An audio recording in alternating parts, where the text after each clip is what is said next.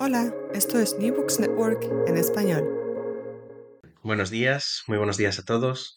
Es un placer eh, ejercer como anfitrión en este canal de estudios ibéricos eh, de la plataforma New Books Network en español, un canal coordinado por Santiago Fuz Hernández y Esther Jiménez Ugalde. Eh, yo soy Santiago Precisasi de la Universidad de Lisboa y hoy tengo el placer de estar en este podcast con Luis Iñaki Prádanos para presentar y para comentar el libro A Companion to Spanish Environmental Cultural Studies. Muy buenos días, Iñaki, y bienvenido. Hola, muchas gracias. Un placer estar aquí contigo hoy y, gracias por, por, ser el host de esta entrevista. Eh, voy a empezar, voy a presentar brevemente a, Iñaki por si no, por si los oyentes del podcast no lo conocen.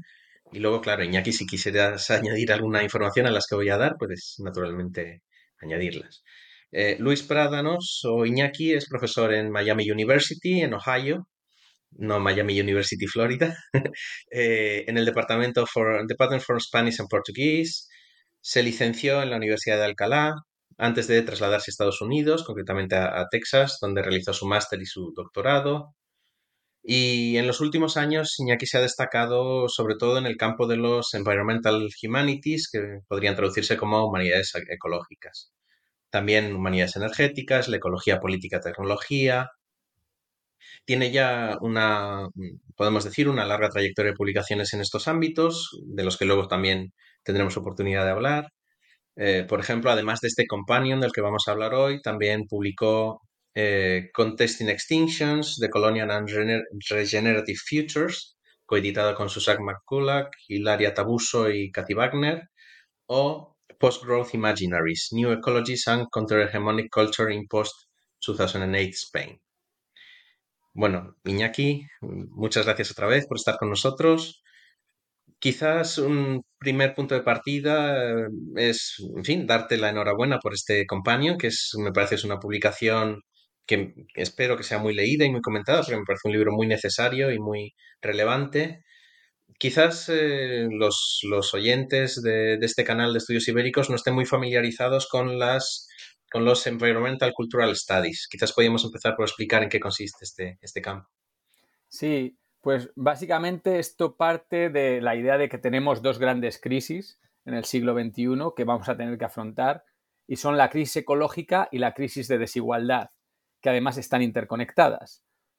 Eh, la cultura económica dominante básicamente ha transformado eh, gran parte de la vida planetaria en infraestructuras ¿no? Eh, tecnoindustriales.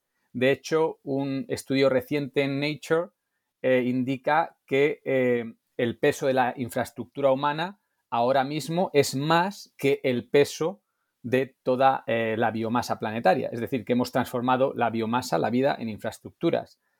Eh, otro estudio indica que eh, casi dos tercios de la vida salvaje planetaria ha desaparecido en los últimos 50 años, también por la, por la actividad económica.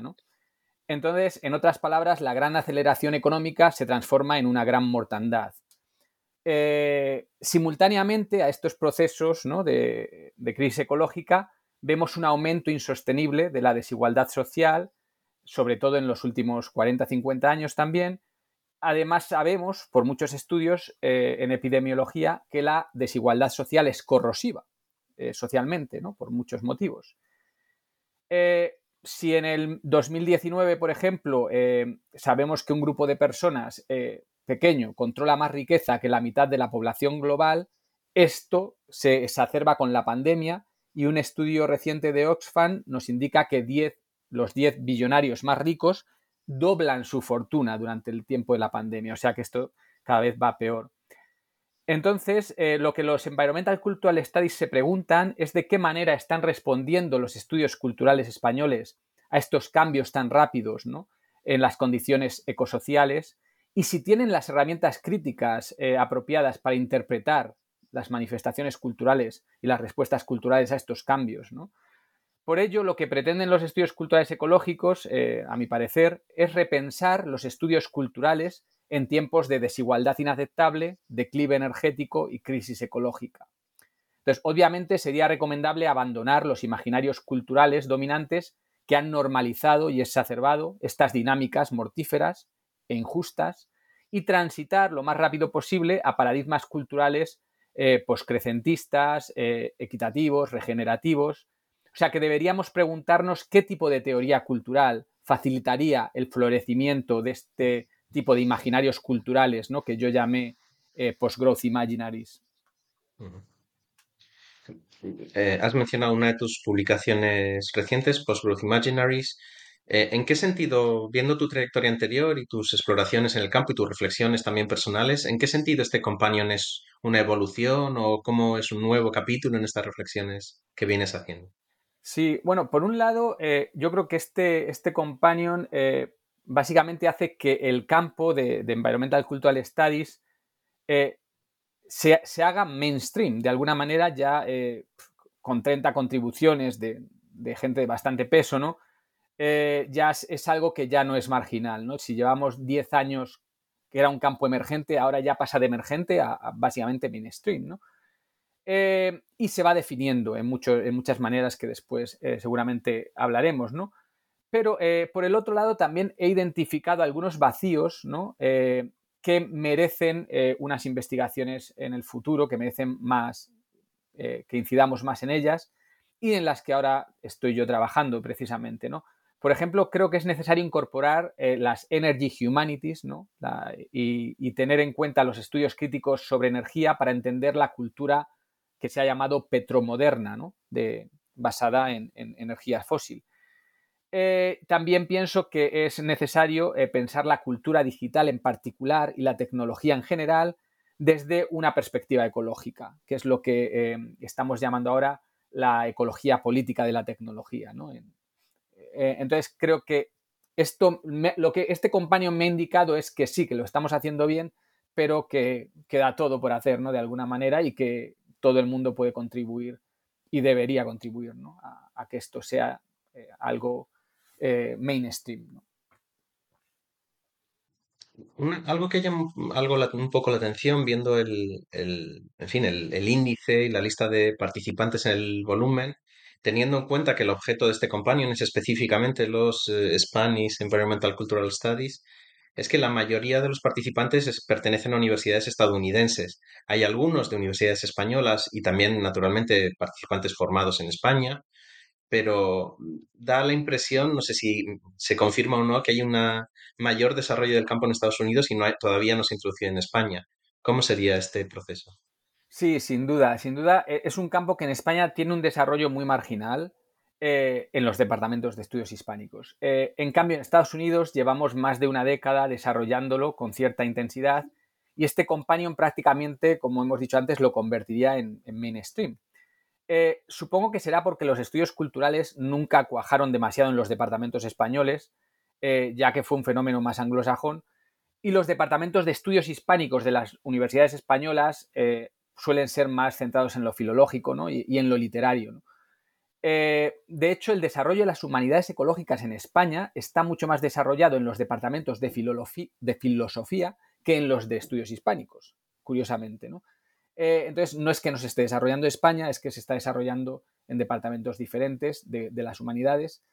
Eh, también es verdad que yo trabajo en Estados Unidos y mi carrera profesional se ha establecido allí. O sea, yo tengo mucho más, contactos allí que en Europa. Aunque sí que cada vez hay más gente y estamos conectando ¿no? con lo que se está haciendo en Europa cada vez más, pero yo creo que queda mucho trabajo por hacer. Y, igual gran parte de esta carencia es mi ignorancia ¿no? de, lo que haya gente haciendo, que estoy seguro en muchos sitios cosas interesantísimas y, relevantes. Y ojalá que este companion sirva para después en el futuro seguir eh, conectando y colaborando ¿no? de manera transatlántica, que creo que es la manera de, de hacerlo. Sí, espero, también espero, como decía antes, espero que realmente el, libro llegue a, un público lo más amplio posible, que sea comentado y que, en fin, que se incorporen las ideas que proponéis o que proponéis en este volumen, se vayan incorporando a la discusión también en, España. Em, una cuestión también en relación con la configuración del, campo y, en fin, del ámbito de estudio del libro, que me parece interesante, eh, es una reflexión que haces en la introducción, que escribes en el volumen, que es una, una, reflexión que creo es muy, muy honesta, muy válida, podemos decir, que es haber una cierta contradicción entre trabajar un campo que es inherentemente transnacional o global, como son los estudios ecológicos, porque en fin, la cuestión de la ecología obviamente se refiere a flujos que no son, no se rigen por ámbitos nacionales, pero al mismo tiempo, para, para, en fin, acotar un poco el campo, sí que lo has acotado a lo español, ¿no? ¿Cómo has negociado esa, esa tensión? Y también otra otra pregunta relacionada es, naturalmente, cómo se relaciona evidentemente con cuestiones de colonialidad, porque también es fundamental. Sí, sí, por un lado, eh, bueno, de hecho, estas cuestiones me han torturado a mí durante, durante el proceso, porque por un lado, si el compañero me obligaba a centrarme en, un territorio específico, una nación específica, por su naturaleza, eh, el, nacionalismo metodológico creo que es un problema para ver los flujos globales, ¿no? Eh, entonces, ah, no, he sabido resolverlo, no sé cómo se resuelve realmente y es algo que vamos a tener que hacer entre, entre todos y todas, ¿no? Pero eh, sin duda, uno de los problemas fundamentales de la ecocrítica fue que hasta hace relativamente poco se centraba en el Atlántico Norte y además era marcadamente anglosajona. Y esto ha generado también eh, ciertos problemas. Esto impedía entender cómo muchas de las relaciones económicas, políticas y culturales que nos han llevado a exterminar gran parte de la vida planetaria se maceran durante los dos siglos anteriores a la revolución industrial, como parte de los procesos colonizadores en el Atlántico Sur. Y claro, esto no se veía desde el punto de vista de la ecocrítica sajona, anglosajona, que se centraba más en la industrialización inglesa, etcétera, etcétera. Entonces, eh, este fue precisamente el argumento principal de un número especial eh, que edité eh, hace algunos años con Mark Anderson y que titulamos precisamente South Atlantic Ecocriticism. pero bueno, además de eso hay un libro imprescindible que recomiendo mucho para entender cómo la reorganización ecológica planetaria y la lógica colonial deben ser entendidas simultáneamente, es eh, este libro de, Patel y Moore que se titula A History of the World in Seven Cheap Things, que de hecho acabo de ver hace unos días eh, en su traducción al español aquí en una librería en Alcalá. O sea que está traducido al español. Eh, pero ese libro se vuelve dos siglos antes de lo que suele empezar la ecocrítica a preocuparse, ¿no? Y vemos que toda la reorganización ecológica está relacionada y es inseparable del proceso colonizador. De eh, de, hecho, la lógica colonial, de alguna manera, se basa en separar, ¿no? Para poder dominar y explotar. De ahí su obsesión clasificatoria, que transforma diferencias en desigualdades, pero jerárquicas, ¿no? Eh, primero se separa, luego se inferioriza y luego ya se puede explotar y destruir lo inferiorizado sin consecuencias legales ni éticas. Pero esto pasa con lo no humano y tenemos la crisis ecológica, pero también pasa entre humanos y tenemos eh, pues, eh, todos estos procesos de clasismo, racismo, sexismo, que son parte de ese mismo proceso, ¿no? Por eso los problemas sociales y ecológicos son inseparables, y así lo entienden los estudios culturales ecológicos, y es porque la lógica que explota a los humanos para mantener privilegios para, para unos pocos de esos humanos es la misma lógica que explota a lo no humano, ¿no? Entonces, la desigualdad y la crisis ecológica se nutren de las mismas relaciones de poder, muchas veces coloniales, y, eso para mí es imprescindible, reconocerlo y, explorarlo. Sí, creo que, creo muchos de los aspectos que estás comentando son transversales a muchos, a muchos campos. Y trabajo más en los campos de los, de los estudios ibéricos, como sabes, y también, en fin, eh, los estudios ibéricos, mm, por definición, parecen excluir la colonialidad, pero cada vez pienso más que es, que es imposible. No se puede separar la, la idea de España, de Portugal o de la península ibérica sin introducir el tema de la, de la colonialidad también hay otro, aquí haciendo un poco de abogado del diablo, hay otro punto que también a, mismo, a mí mismo a veces me tortura. El hecho de haber publicado el Companion en inglés, en una editora anglosajona, ¿no te produce también alguna contradicción o tensión? Claro, claro, claro. Eh, pues ya no, hay, ya no hay margen posible ¿no? para moverse sin contradicciones ¿no? en, donde estamos. Eh, de hecho, este libro está lleno de ellas ¿no? y muchas reconocidas. Eh, algunas las discuto abiertamente en la introducción porque se me atragantaban ¿no? y me hacían bola durante todo el proceso. ¿no? De, pero quizá la contradicción no es un problema, eh, sino parte de cualquier proyecto activista intelectual ¿no? que, que, quiera bajarse del plano abstracto y tener cierta aplicación práctica, ¿no? porque en lo práctico siempre, siempre hay fricción, siempre hay contradicción. Entonces, quizá la pureza sea indeseable, ya que es una obsesión moderna colonial, ¿no? en su ímpetu por clasificar, y separar lo que está irremediablemente interconectado. ¿no? Por ello, quizá deberíamos intentar sentirnos más cómodos con estas contradicciones e impurezas que, son inevitables, ¿no? aceptarlas, reconocerlas y es la única manera para poder explorarlas, ¿no? Colectivamente. Entonces, eh, sí, de alguna manera, hay un libro que leí hace poco que se titula Against Purity, ¿no? Contra la pureza, y de alguna manera habla, habla de, todos estos temas, ¿no? Entonces, sí, yo creo, e, es, sí, sin duda, es, eh, hay muchas contradicciones que, son inevitables y que, y que me atormentaron durante todo el proceso. Sí, también hace poco también recuerdo haber leído una o haber oído una entrevista, ya no me acuerdo a, quién era, diciendo que esta búsqueda de pureza que tú dices es paralizadora, ¿no? Si queremos no tener ninguna contradicción, al final no haríamos nada porque vivir en nuestro mundo y en la sociedad en que vivimos nos lleva inevitablemente a contradicciones. Em, sobre, entrando ya un poco más en el, en el contenido y en la estructura del, del volumen, Está organizado, tiene una introducción en la que, en fin, presentas algunos de estos temas y planteamientos generales, el marco conceptual y el marco teórico del libro, y diez secciones o partes de las que hablaremos después un, poco. La introducción, la verdad es que está cargada de ideas interesantísimas, ideas muy provocadoras también de, pensamientos. Querría comenzar por una, em, por una idea que creo que de alguna forma explica también el sentido de, vuestro trabajo. Dices que es necesario cambiar no solo las instituciones e infraestructuras, sino también las historias a través de las cuales vivimos, las metáforas, los marcos, a través de los cuales también damos sentido a, nuestra realidad. Eh, creo que esto explicaría por qué la cultura tiene un papel en, este, en esta, fin, en, en esta relación con el mundo, con la naturaleza, con el planeta. ¿no? Sí, por supuesto. Eh, y es que, de hecho, eh, yo creo que la evolución cultural puede ir muchísimo más rápido que la evolución biológica, ¿no? Eh, de hecho, bueno, lo cultural y lo, y lo, ecológico, lo semiótico y lo material emergen juntos, ¿no? Al unísono y se retroalimentan. entonces, un cambio de paradigma cultural radical cambiaría radicalmente nuestras relaciones con nosotros mismos, nuestras comunidades y con, y con el planeta en general, ¿no? Con lo no humano.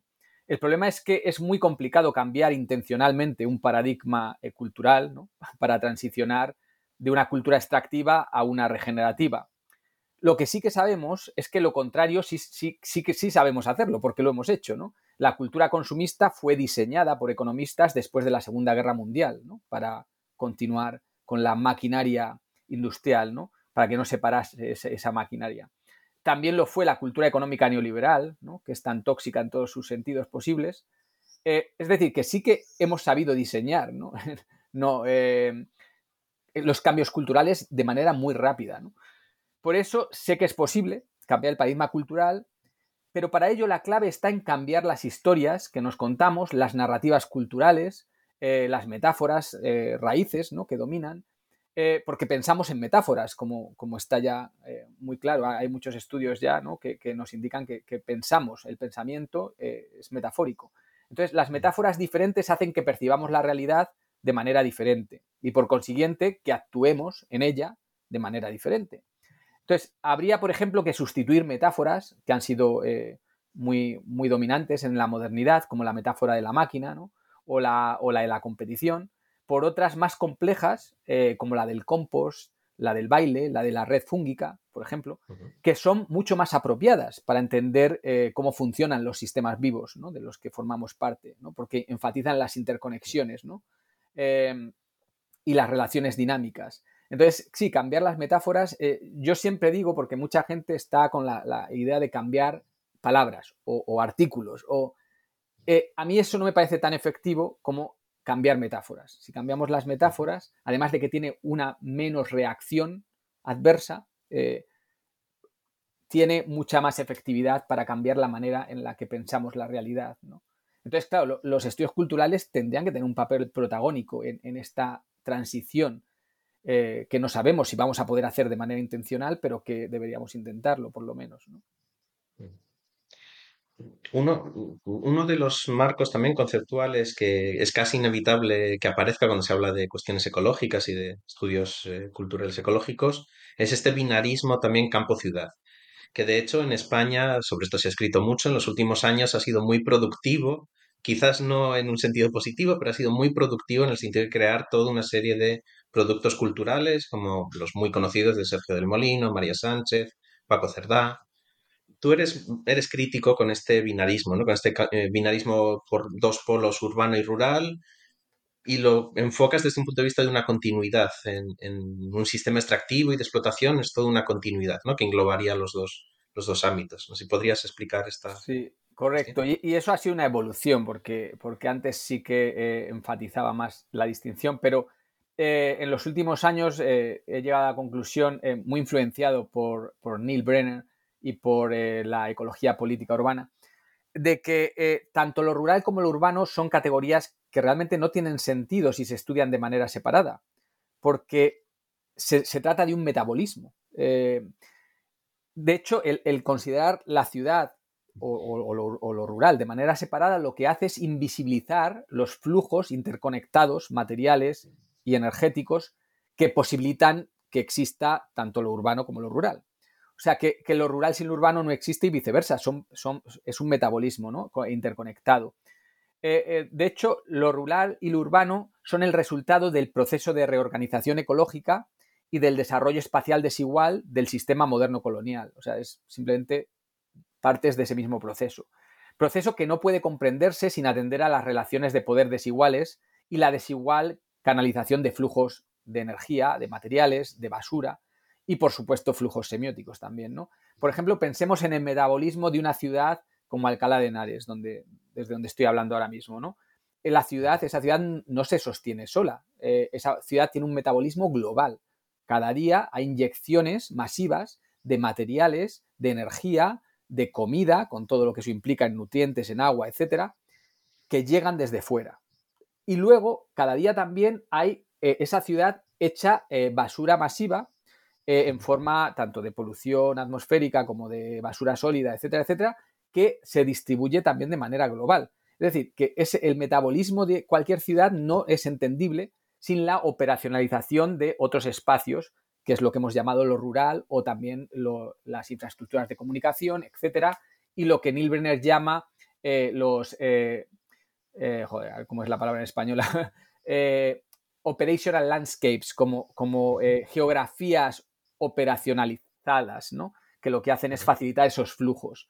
Entonces, eh, no tiene ningún sentido pensarlos de manera separada. De hecho, el campo de la ecología política urbana nace de corregir esta manía académica de separar lo urbano de lo rural. Eh, y, mucho, y, ahí creo que los estudios culturales han caído en, esa, en esa, trampa, ¿no? De, de, unos se centran en lo urbano, otros en lo rural, pero muy pocos conectan ese metabolismo. Entonces no estamos viendo lo ecológico, no estamos viendo las relaciones de poder que van más allá de ese espacio. ¿no? algo de lo que has comentado ahora, hablando también de política o political ecology, se relaciona con, otra de las ideas particularmente potentes, diría yo, de la, de la introducción y que claramente aparece en la primera sección también, que se titula precisamente Political Ecology. Sería la idea de que los discursos ambientales, ecologistas, como dices tú, si no reflexionan directamente sobre relaciones de poder, desigualdad, justicia ambiental, realmente están ignorando el elemento central, el punto central, y pueden incluso reforzar la lógica cultural que ha llevado a la insostenibilidad a lo largo de los siglos. O sea, los campos, eh, el campo de estudios de eh, Environmental Cultural Studies es radicalmente político y tiene que ser así, ¿no? Para, para tener sentido. correcto. No, y lo has explicado, lo has explicado tú muy bien. Eh, de hecho, era uno de mis, de mis objetivos, eh, pero desde antes del Companion. Yo, yo vengo del decrecimiento, ¿no? De la... Entonces, eh, yo mucho de lo que he hecho ha sido incorporar el decrecimiento a los estudios culturales, y este libro ya quería, de alguna manera, que fuese impensable hablar de estudios culturales ambientales o ecológicos sin pensar las relaciones de poder, ¿no? Que implican cualquier cuestión ecológica. si la, el problema es que si despolitizamos la crisis ecológica, esto es precisamente lo que hace el neoliberalismo, despolitizar la crisis ecológica. Entonces, ¿qué pasa? Pues que acabamos hablando de cosas tan, tan absurdas como de resolver este problema reciclando, ¿no? o de hacer esfuerzos individuales para solucionar un problema estructural eh, que es eh, básicamente político. Y aquí estamos intentando, por ejemplo, vemos estas cosas tan absurdas como intentar no usar pajitas de plástico mientras que hay gente viajando al espacio, ¿no? O usando yates. O llevando bolsas de plástico al supermercado mientras que la agroindustria toxifica y calienta el planeta y destruye la biodiversidad. ¿no? O sea que sería mucho más efectivo. bueno, es que es imposible resolver esto de manera individual, no se puede, no estamos nadando a contracorriente. Entonces, lo que hay que hacer es siempre algo político y colectivo, que sería, por ejemplo, cambiar el modelo urbano para que no esté basado en la movilidad de vehículo individual, eh, o cambiar el modelo alimentario de la agroindustria a la agroecología. Eso sería efectivo. Pero para ello, eh, pues hay que organizarse políticamente y para que eso sea posible hay que cambiar el paradigma eh, cultural, sobre todo el, el, pensamiento económico dominante. ¿no? Entonces, sí, si no politizamos estos temas, pues simplemente estamos reforzando esta idea del capitalismo verde y, estamos de alguna manera perpetuando este, esta idea neoliberal de que eh, las personas son individuos aislados y que no hay algo estructural, sino que, tengamos que resolver a nivel de, esfuerzo colectivo, ¿no? que cada uno por su cuenta puede, podemos vivir bien. Eso es imposible, como, como estamos viendo. ¿no? Eh, como decía antes, el, volumen tiene esta introducción que ya hemos, hemos comentado algunas de las ideas. Insisto en que es una introducción muy rica y muy, muy densa y por lo tanto solo hemos podido resumir o comentar algunas ideas, y después se, se, se estructura en 10 partes o secciones con dos, tres, cuatro contribuciones cada una. Eh, hay secciones sobre political ecology, que habíamos comentado, sobre el agua y el poder, la energía, podemos decir, ecologías de la memoria y extractivismo, animal studies y, y etnografías multispecies, food studies, ecofeminismo, ecologías neocoloniales y, y racializadas, turismo, y la imaginación ambiental, ecomediación o también estudios, trash studies, podemos decir, estudios de la basura. ¿Podrías, brevemente, podrías explicar cómo, cómo se crearon estas secciones, cómo se diseñó esta estructura y también cómo fue el propio proceso de, composición del libro y de sus contribuciones? Sí, pues eh, me, contactaron ¿no? de, la serie de Companions del Támesis, eh, de Támesis, ¿no? y eh, y claro, yo dije, bueno, yo no, no quiero escribir solo el companion de Spanish Environmental Cultural Studies, yo, yo quiero que esto tenga voces colectivas porque es un tema complejo, ¿no? Y me dijeron, ah, pues sí, sí, tú lo que quieras. Entonces, lo que hice es empezar a, pensar en temas que para mí eran eh, imprescindibles para desarrollar este campo y es cuando desarrollé todos estos temas. Entonces, eh, empecé a buscar personas que pudiesen de alguna manera desarrollar esos temas, ¿no? e invité pues, a las personas que consideré en ese momento que podían desarrollar esos temas. Em, eh, la, condición, son muchas personas, son creo que más de 30 o no sé. Entonces, una condición era, bueno, tienen que ser ensayos breves, porque si no, eso sería un, monstruo de, volumen. Eh, tienen que ser ágiles también, fáciles de leer, porque queríamos que eso sea una referencia también para estudiantes, etc. y, y provocar un poquito, ¿no? Abrir camino, ¿no? Eh, y eh, no solo quería invitar a las personas con las que llevaba colaborando ya muchos años, que estábamos abriendo el campo de, ¿no? de, la ecocrítica y de los estudios ambientales eh, culturales, sino que quería también personas que estaban investigando en campos muy relevantes y muy importantes, que yo quería ver esos campos conectados con lo ecológico porque sabía que se podía y se debía hacer. Entonces, invité a, muchas personas que no tenían previa experiencia con, con estos, estos temas ecocríticos, les fui un poco guiando y bueno, los resultados fueron muy frescos, muy buenos, ¿no? Porque, porque eran cosas que había que conectar de alguna manera y estas personas yo sabía que, eran gente brillante que iba a poder conectarlo, ¿no? Con un poquito de, guía. Eh, entonces, lo que vemos es esto, que al final eh, es un volumen muy interesante, muy sólido, eh, muy diverso. y luego también, claro, para que esto tuviese cierta coherencia, no solo desarrollé estos temas, estos bloques temáticos, sino que de alguna manera quería conectarlos, y luego en la introducción creo que, lo intento. Eh, entonces lo que hice es hacer un evento online, esto fue en medio de la pandemia, ¿no? Hicimos un evento online en el que invité a, todas estas personas y hablamos de, cómo veíamos que esto se podía conectar y todo eso. Entonces creo que ha quedado algo bastante, eh, bastante sólido, pero claro, también es verdad que, que faltan cosas, faltan cosas, algunas porque intenté invitar a gente para cubrir ciertos temas y, no pudieron, no les daba tiempo, eh, etcétera, etcétera. Otras porque en ese momento no lo tenía yo en mente o, no sabía a quién preguntar, quién podría hacer esto. ¿no? Por ejemplo, como hemos dicho antes, algunos de los temas que hay que desarrollar mucho más es eh, el tema de la ecología política de la tecnología y el tema de la energía y la ecología, que son dos temas que ahora mismo estoy yo desarrollando por mi cuenta. Y otro tema muy importante que también faltó es el de la ecología y el tema de los comunes, ¿no? Eh, que también habría que desarrollar. Eh, y otros muchos que ahora mismo yo a lo mejor no estoy viendo, pero que, se verán en el futuro o que otras personas estarán viendo. ¿no?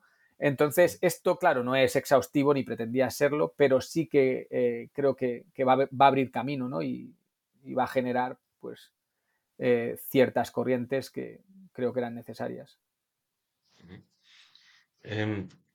Algo que me ha llamado la atención, sobre todo en algunas secciones, por ejemplo en las secciones sobre agua y energía o sobre ecologías de la memoria y del extractivismo, es que hay, de forma bastante inevitable, creo yo, hay bastantes referencias al periodo del franquismo y también a los marcos eh, que se instauraron en ese momento y de los que en muchos sentidos somos herederos en, este momento, como en fin, ya se ha comentado mucho. ¿Hasta qué punto dirías que también en términos ecológicos o ambientales también la España actual es heredera de, de esos marcos franquistas?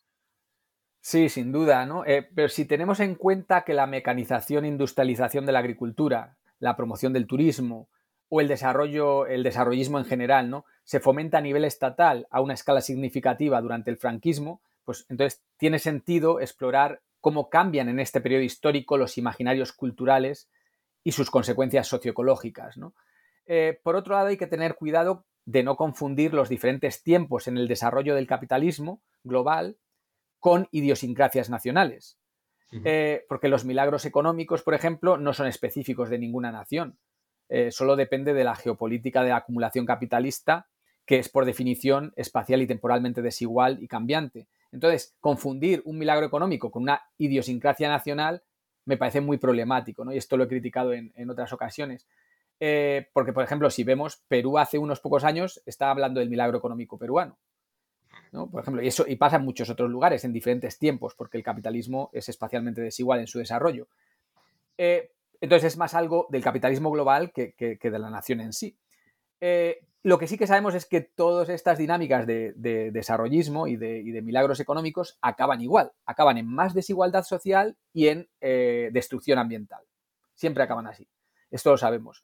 Entonces, eh, no hay que confundir estas dinámicas con, idiosincrasia. Es verdad que se dan en, un espacio, tienen respuestas culturales eh, diferentes dependiendo de en qué tiempo, espacio se den, ¿no? Eh, pero, y hay que analizar esto. Entonces, sí, me parece que es interesante y que es relevante analizar este periodo histórico por su influencia socioecológica, pero también hay que tener cuidado. Y otra cosa que creo que es necesaria es irnos más atrás todavía, ¿no? Irnos más atrás históricamente, que se puede y se debe, eh, y que por algún motivo eh, mucha de la ecocrítica, eh, sobre todo hispánica, es muy, se enfoca mucho en lo contemporáneo y en lo, sobre todo en, el último siglo, pero debemos y podemos ir más atrás, ¿no? yo no soy, no me considero historiador cultural, yo soy más analista cultural, pero hay historiadores culturales que, podrían hacer muy bien esta tarea, ¿no? Y se, está haciendo en, departamentos de historia, por ejemplo, ¿no? Pero historia ambiental. Pero deberíamos conectarlo más con, los estudios culturales, eh, porque se puede. De hecho, hay, un par de contribuciones, ¿no? Que, sí que van un poco más atrás, pero creo que hay espacio para, mucho más. Em, otra, otra de las secciones del libro, eh, la siguiente en, el orden en el que están dispuestas, trata sobre Animal Studies, que es un campo que quizás ha tenido un desarrollo particularmente fuerte. Curiosamente, en la introducción planteas algunas, mm, fin, algunas cuestiones problemáticas sobre este campo, o sobre por lo menos algunas de sus manifestaciones. Mm, quizás sería interesante, ¿crees que hay algunas manifestaciones, algunas versiones de los Animal Studies que son más interesantes o más relevantes que otras? Bueno, sí, claro. En general los animal studies me parecen fructíferos, pero siempre que no sustituyan unas distinciones, como la humano-no humano, por otras, animales no animales, que simplemente desplacen las obsesiones modernas de, separabilidad que, que, justifiquen la inferiorización y la explotación de aquello que caiga en el lado desafortunado de la distinción. ¿no? Entonces, lo que necesitamos es aprender a pensar en interconexiones, relaciones e interdependencias y no en separaciones radicales, ¿no? Sobre todo cuando esas separaciones se transforman en desigualdades. Eh, entonces, por ejemplo, los eh, animales dependen de la salud ecológica para su propia salud, por lo cual centrarnos mucho en los animales sin entender toda esa base biofísica que les posibilita, me parece un poco problemático. Eh, pensemos, por ejemplo, en la ecología fúngica o en los microorganismos del suelo. De eso depende la salud de las plantas. Y sabemos que las plantas son las únicas productoras del planeta. Todos los demás organismos son consumidores. Las únicas que producen realmente son las plantas, eh, con la fotosíntesis, etcétera, etcétera. Entonces, enfocarnos demasiado en lo animal, que es muy dependiente de todo el ciclo, eh, me parece muy problemático, ¿no? Sobre todo cuando es a costa de no centrarnos y no explorar todos estos ciclos interdependientes que conectan todo, ¿no? Eh, y bueno, pues básicamente esa es mi crítica, que, los animal studies son importantes, sí, pero siempre que no vuelvan a dominar eh, esa separación, ¿no? Eh, siempre que se queden simplemente en una cosa más que se conecte también con todo lo demás, los microorganismos, los minerales, las plantas, eh, la ecología fúngica, etcétera, etcétera, etcétera. Mm. Creo que quizás se podría decir algo semejante sobre los food studies que también ocupan otro, otro, otra sección, otra parte del volumen.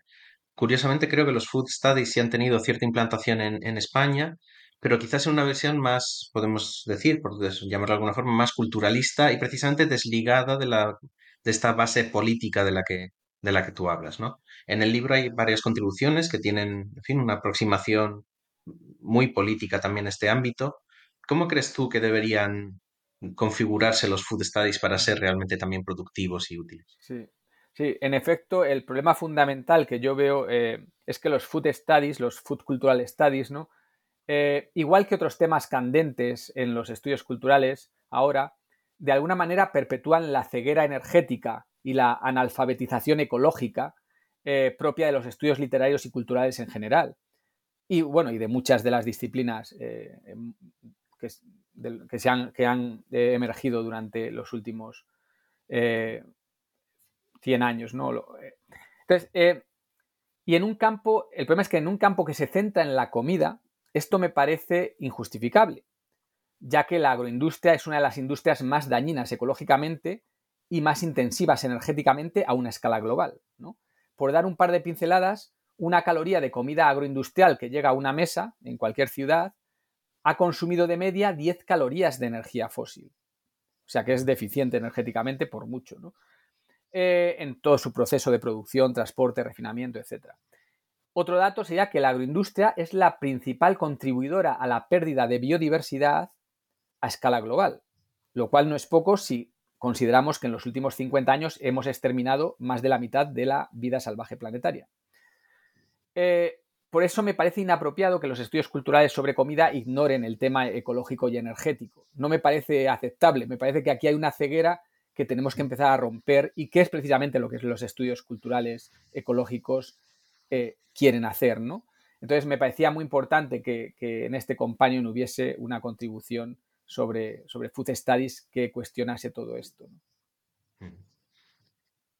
Em, hemos hablado, antes ya hemos comentado, o ya has comentado tú también, la, en fin, la necesidad de incluir o de absorber una visión decolonial en los estudios eh, ambientales. Hay una sección específica, la sección 7, que también vuelve a insistir sobre este punto con varias contribuciones. Y otro cruce que también me parece que es fundamental y que también se, se realiza en la sección sexta del, del libro es con el, en fin, la perspectiva de género, con los estudios feministas. En cierto modo, parece que en fin, creo que se podría decir que los estudios ecológicos tienen que ser también interseccionales, ¿no? Incluir todas estas perspectivas y también explotaciones. Sí, totalmente de acuerdo. Tienen que ser eh, interseccionales y, transversales, ¿no? Como hemos dicho antes, porque, em, como afirmo en un ensayo que acabo de terminar ahora mismo, que se titula precisamente Los límites de la crítica cultural en su encuentro con los límites planetarios, el giro ecológico ¿no? que hemos visto en las humanidades en los últimos años no debería considerarse un giro más, ¿no? Entre una plétora de giros temático-teóricos, sino que debería considerarse como un metamarco que ayude a repensar el rol de las humanidades en general y de la crítica cultural en particular, ¿no? Eh, o sea, la razón es obvia. Eh, no podrá haber más giros, ¿no? No podrá haber más radares teórico-temáticos en un planeta inhabitable. Con lo cual. Eh, pero además, la transversalidad, ¿no? el conectar y relacionar todo tipo de opresiones, ¿no? Es a lo que lleva necesariamente el pensamiento ecológico, porque es un pensamiento relacional en sí mismo. eh, no solo por la razón obvia de que si destruyes la Tierra destruyes los cuerpos que la habitan, sino porque hay una relación entre la lógica extractiva y la lógica de opresión. Eh, específicamente, por, hablar de los estudios de género, hay una relación entre la lógica extractiva y la lógica patriarcal. E, el, ecofeminismo deja muy claro que patriarcado y crisis ecológica tienen raíces comunes y, van de la mano. La lógica extractiva necesita clasificar e inferiorizar para poder explotar, y ahí es donde se nutren las desigualdades y las relaciones de poder patológicas que se manifiestan en forma de especismo, racismo, sexismo, etcétera, etcétera. O sea que al final todo esto tiene raíces comunes, que es lo que hay que reconocer para que esto se, politice, ¿no? Y no se, se, traten estos temas separados de forma eh, a veces superficial, ¿no? No siempre. En, un volumen como este que aplica, podemos decir, esta, estos conceptos o esta metodología o esta teoría de los estudios e, ecológicos al caso español, era casi prácticamente inevitable que apareciera el tema del turismo, ¿no? Ya, ya lo has mencionado varias veces también. Eh, hay una sección también, una parte dedicada al volumen, la, la, sección 8, que curiosamente es la que tiene autores pertenecientes a las instituciones españolas y concretamente a Baleares, ¿no? lo que también es significativo. Em, ¿Crees que es un tema que ya ha sido más trabajado en España? ¿Se ha trabajado desde este punto de vista ecológico o se está a trabajar ahora? ¿Y cuáles serían los cruces que te parecen más productivos entre estos campos? Sí, sí, este tema se ha desarrollado muchísimo más y mejor en España. Eh, pero sin duda los estudios críticos sobre turistificación y los llamamientos al decrecimiento turístico se han desarrollado de manera muy significativa en España porque, como, como has dicho tú, ¿no? Las Islas Baleares o Barcelona son algunos de, eh, de las regiones más turistificadas del mundo, ¿no? del planeta. Entonces es normal que haya gente desde, desde estos espacios ¿no? Eh, que, han hecho un trabajo pues, excelente en, sacar esto a la luz. De hecho, la ecología política del turismo ha sido impulsada significativamente por investigadores eh, como Iván Murray Mas o Ernest Cañada, desde universidades por ejemplo, em, desde estos espacios, ¿no? desde las Baleares. Lo que faltaba era eh, que esto eh, calase en los estudios culturales españoles sobre el turismo. Es decir, que este, este desarrollo tan intenso y tan, tan brillante ¿no? que se hace sobre la ecología política del turismo, que calase en, los estudios culturales españoles. Y era lo que este companion y este, esta sección específica yo quería que hiciese, ¿no? Pensar el turismo como metabolismo no solo social, sino también ecológico-energético. ¿no? Después de esta sección sobre el turismo, el libro se cierra, podemos decir, con dos secciones sobre ecomediación y sobre residuos o trash studies, digamos, em, que son muy variados en los objetos que tratan. Tratan desde la poesía al cómic, la novela, el cine, el arte. En cierto modo, me parece que estas dos secciones finales pueden servir para mostrar el potencial también de este campo, ¿no? Pues su transversalidad para, analizar o realizar estudios en muy distintos ámbitos y sobre muy distintos objetos, ¿no? Sí, sí, exacto. Y, creo que el Companion lo consigue, ¿no? El, mostrar que eh, puede eh, enfocarse en diferentes manifestaciones culturales, ¿no? Que se puede mover muy transversalmente en muchos sentidos. Eh, y como decía antes, debe ser un metamarco, ¿no? Porque no hay no hay nada cultural que no esté inserto En, la red de la vida. Eh, pero la basura que mencionas, ¿no? Eh, la sección sobre basura, que tiene bastantes contribuciones, es una de las que más tiene, tiene cuatro contribuciones, ¿no? Eh, me, interesa especialmente y me interesa especialmente por sus implicaciones tanto literales como figurativas, ¿no? pues si pensamos en, los sistemas ecológicos, no existe la basura, lo que es un, un sistema deja otro sistema toma como nutrientes, ¿no? Si pensamos en el compost, no hay basuras, lo que hay es algo que se degrada para que algo tome esos nutrientes y florezca, ¿no? Entonces, eh, lo que yo remarco es que la basura no es inevitable y su mera existencia siempre implica un mal diseño y un poder desigual para externalizar los costes de la basura. O sea, para que haya basura, alguien tiene que sufrir esa toxicidad, ¿no? Entonces, esto implica una relación de poder asimétrica. Si no hay relación de poder asimétrica, no hay basura, porque no tienes el poder de externalizar tu mierda y ponerla en otras personas, ¿no? O en, otros ecosistemas. Entonces, eh, hay un libro reciente de, Max eh, Liborum que se titula precisamente Pollution is Colonialism, ¿no? Eh, la polución es colonialismo, y que argumenta que pensar, simplemente ya el pensar que hay un cierto nivel de polución aceptable, es en sí mismo un pensamiento, una idea colonial. Siempre necesitas una, relación de poder asimétrica para, que la basura sea aceptable o incluso pensable. ¿no? Entonces, es una cuestión de diseño y de poder. Eh, de manera más específica y mundana, consideremos las diferencias entre un váter seco, ¿no? por ejemplo, y, de compost, compostable, y, uno de agua, ¿no? de los que tenemos en nuestras casas. Pues ambos, ambos diseños, eh, pues lo que hacen es intentar satisfacer una necesidad humana, que es gestionar la mierda. ¿no? Uno lo hace contaminando el agua potable, perdiendo los nutrientes eh, y usando mucha energía y muchos materiales. ¿no? El otro satisface la misma necesidad, pero con una fracción ínfima de los materiales y la energía, a la vez que consigue devolver fertilidad al suelo que produce los alimentos. Con, con 8.000 millones de habitantes em, en el planeta, solo uno de estos diseños puede ser universalizable sin colapsar los sistemas vivos planetarios. Entonces, es una cuestión de diseño y es una cuestión de poder. ¿no? Entonces, por eso me interesaba mucho acabar. Además, es que acabé con el, con el tema de la basura de manera, eh, de manera pensada, ¿no? Por, por varias cosas, ¿no? Y una es porque tenemos que volver a circularidad, ¿no? A compostar literalmente la mierda, ¿no? Humana. Bueno, de, no solo la mierda, no solo la mierda material, sino también la mierda semiótica, ¿no? Eh, habría que compostarla, ¿no? Que es... Em, algo que confieso que me, en fin, me rondaba la cabeza mientras, mientras leía el libro, y bueno, que ya sale un poco del contenido del libro, es un cierto contraste entre estas preocupaciones que, insisto, en que me parecen fundamentales y deberían, deberían y deberíamos, también me incluyo yo, deberíamos incluirlas más en nuestras reflexiones, en nuestro trabajo también, y luego ver realmente lo que está sucediendo en el mundo, en el mundo real y en el mundo político, donde está habiendo un, en fin, un retroceso vemos que partidos que llegan al poder pues aprueban la sobreexplotación de Doñana, que dejan morir el Mar Menor sin, sin aplicar ningún tipo de medidas, que, que, permiten o que incluso promocionan la expansión de las macrogranjas porcinas, que como también se dice en el libro son extremadamente crueles y extremadamente contaminantes las dos cosas.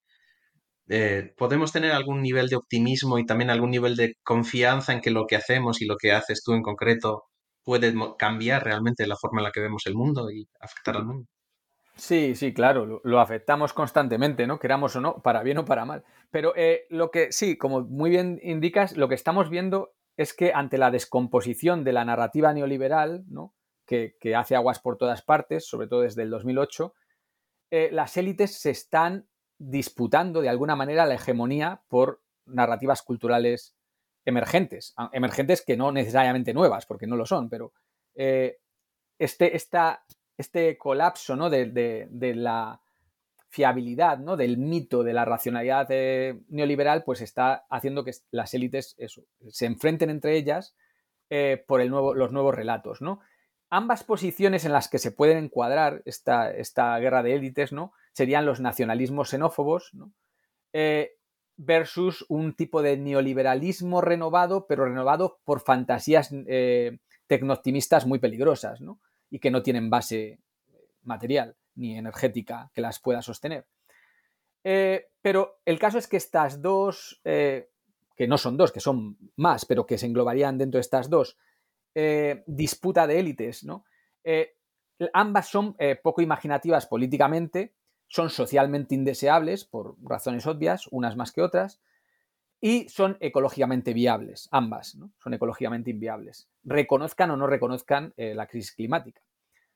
E, en, ambas hay, negacionismos de varios tipos. Una es el negacionismo de los límites planetarios y en el otro es el negacionismo de la propia existencia de límites planetarios. ¿no? O sea, de, una es que no los podamos superar con tecnología y otra es que directamente no existen los límites planetarios. ¿no?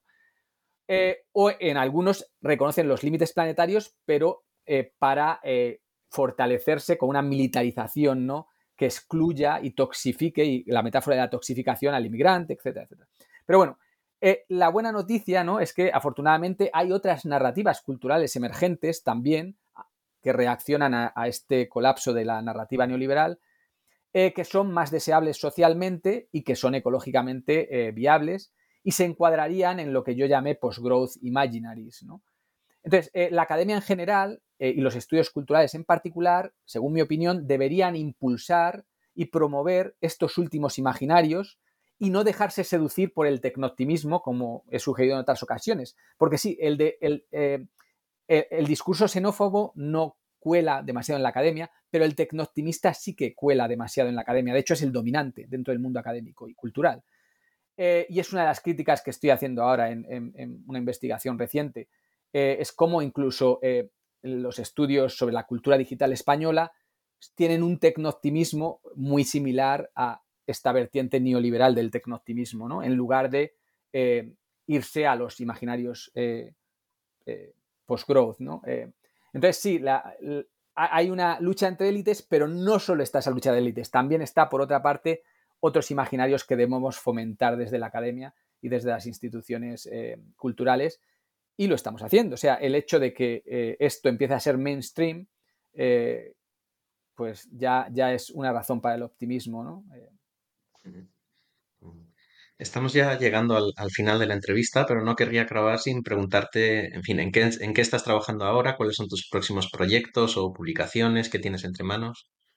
Sí, pues estoy trabajando eh, una, eh, una publicación sobre el ensayo ecológico español, eh, así en el de divulgación en general, para ver los parámetros, por dónde va, etcétera. Estoy trabajando también en, varias cosas relacionadas con eh, lo que hemos llamado la ecología política de la tecnología y cómo esto tiene que cuajar en los estudios culturales, sobre todo en los estudios culturales, lo que se ha llamado las humanidades digitales, que son muy tecnooptimistas. Eh, y estoy trabajando en varias cosas sobre energía también, pero el proyecto mayor en el que, que es así un proyecto de libro que tengo en mente es el de eh, eh, la, como no me acuerdo ni del título, el título cambiará, pero es, eh, es sobre el diseño, los estudios culturales del diseño relacionados con la ecología. Y hemos hablado un poco de esto, ¿no? Como todo, todo es cuestión de diseño y de poder. ¿Quién tiene el, poder para diseñar? Para diseñar infraestructuras que nos van a cambiar los hábitos. Etcétera, etcétera. Entonces, el diseño para mí es fundamental. Entonces, mi formación en permacultura me ha llevado a considerar el diseño algo crucial para cambiar tanto los imaginarios como las infraestructuras. Eh, y es, en el diseño está todo, está tanto el imaginario como eh, la materialización eh, de ese imaginario en infraestructura y cómo ambos se retroalimentan. Entonces, ese es el tema que, quiero desarrollar en, el libro. Pero esto es algo para más a, largo plazo. Pues muchísimas gracias, Iñaki. Ha sido un placer conversar contigo durante esta, última hora aproximadamente. Insisto en recomendar eh, A Companion to Spanish Environmental Cultural Studies. Eh, creo que es una publicación que, insisto, debería, debería ser leída, debería ser compartida, eh, comentada y espero, espero que así sea. Ha sido un placer y, muchas gracias a ti, Iñaki, y muchísimas gracias también a los colegas de, del canal de estudios ibéricos por invitarme a, a servir de anfitrión en esta entrevista. Pues muchas gracias a ti, Santi. Y, bueno, simplemente decir que la introducción del Companion está disponible Open Access, es decir, que se puede descargar eh, desde cualquier sitio. Así que, pero muchas gracias a ti por esta entrevista tan maravillosa ¿no? y esta conversación eh, que, he disfrutado mucho. Y gracias al canal por incluir este libro.